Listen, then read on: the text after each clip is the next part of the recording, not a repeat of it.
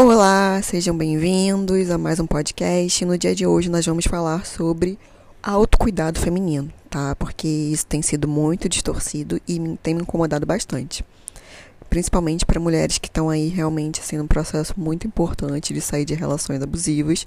Está sendo cada vez mais vendido, né, por, por mídias e até por, por páginas e mulheres que se dizem empoderadoras, só que não são, elas só aproveitam desse discurso né, para ganhar dinheiro. É vendido que autocuidado feminino são coisas como skincare, é, tipo, né, fazer uma massagem no cabelo, comprar uma make nova, e não é, gente. Fazer esse tipo de coisa é porque você gosta, ok, ótimo, tudo bem. Mas autocuidado feminino, principalmente, é algo mais profundo. Um autocuidado, ele está relacionado a questões emocionais, práticas de, né, ligadas ao seu emocional. E eu já deixo logo uma coisa assim muito clara. Se fosse o autocuidado né, de uma mulher fosse fazer uma unha, fazer uma make, fazer uma massagem, uma limpeza de pele, nós não teríamos tantas e tantas mulheres assim, mega embonecadas com esse tipo de autocuidado, assim, né? De cuidado que a gente diz tão em dia e ao mesmo tempo com questões emocionais profundas, com crises de ansiedade, depressão, como a gente tem inclusive atrizes, mulheres famosas que estão, né, que vivem da imagem, estão com isso super em dia e ainda assim tem questões emocionais muito profundas e sérias, tá? Então, isso é uma forma da mídia e das empresas lucrarem em cima de um discurso da mulher de, de autocuidado, quando o autocuidado feminino não é isso. Isso é um cuidado pessoal seu, ok, ótimo tá? Mas não é autocuidado. O autocuidado feminino é toda toda a prática que traz aí para você uma, um tipo de saúde emocional. Então vamos lá. O que, é um autocuidado para uma mulher?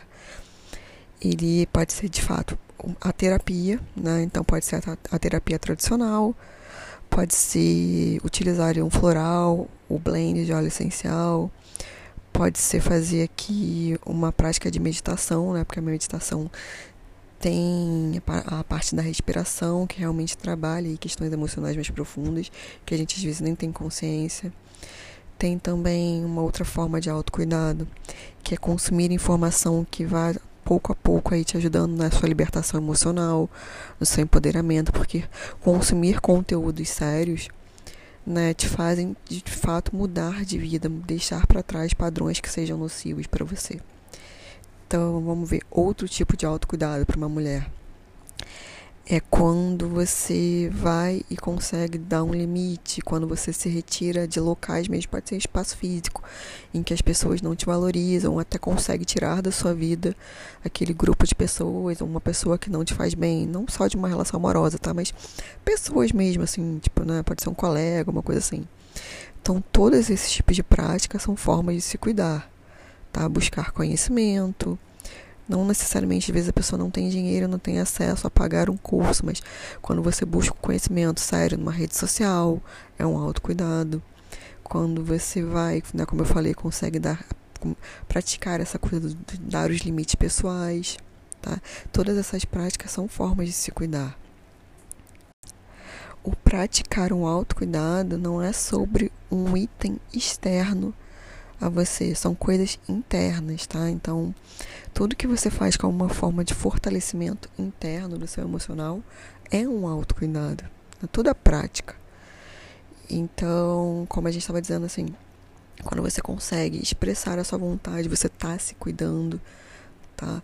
Quando você diz que o que você gosta, o que você não gosta, quando começa a delimitar esses espaços pessoais, quando começa realmente a colocar a sua assertividade no seu dia a dia, tá? Porque senão a gente tem só essa prática aí do, até junto do mito da beleza, ou seja, você diz para uma mulher que ela é uma forma de autocuidado para ela, é, ela é fazer a unha, ter um cuidado para a pele, algo assim, mas ao mesmo tempo não estimula né, nela que ela fortaleça a sua assertividade, seu limite pessoal, retire da sua vida as pessoas tóxicas, ou seja, você tem uma mulher fisicamente muito embonecada, mas com uma, uma insegurança e uma estrutura emocional abalada. Então, assim, que empoderamento é esse? Não é empoderamento, né? É só uma manutenção de uma mulher numa posição ali de submissão e silenciamento. Então, esse tipo de autocuidado vendido pelas empresas e que tem outras mulheres, infelizmente, se apropriando desse discurso para ganhar dinheiro, isso é uma falácia, isso é uma mentira, tá bom? Isso, tá, mulheres? Autocuidado pra gente é todo todo tipo de ato, né, de atitude que gera um fortalecimento do seu emocional, que te traz saúde emocional. De fato, é o que consegue te dar algum tipo de ferramenta para sua libertação. Então tá muito além de questões estéticas. Isso você faz porque é um gosto seu, mas não é um, um autocuidado de fato. A gente, quando fala um autocuidado feminino, é sobre isso que eu comentei, tá? Então você pode fazer tudo que você gostar, é ótimo, mas não compre essa ideia de que autocuidado são produtos, são itens, tá? São essas coisas de fazer unha, cremes ou coisas assim. Até porque ainda tem um outro ponto muito perigoso em que a gente acha que, se não faz uma unha, a gente não se cuida. E não é isso, né? Então, se a gente não compra aquele creme que está na moda, se a gente não faz um determinado cuidado de pele, você não se cuida. Não é isso, gente.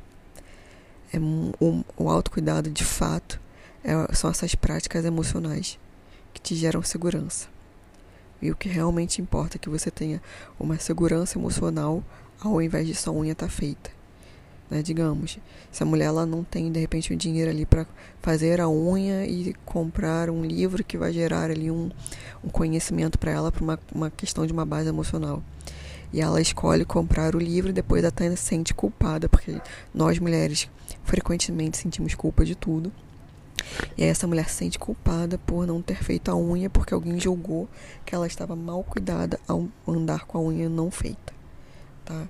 Então, assim, isso é muito perigoso. Não comprem esse discurso. Façam esses cuidados porque vocês gostam, mas não é a ideia do autocuidado. Tá bom? Ficamos, ficamos aqui e até a semana que vem.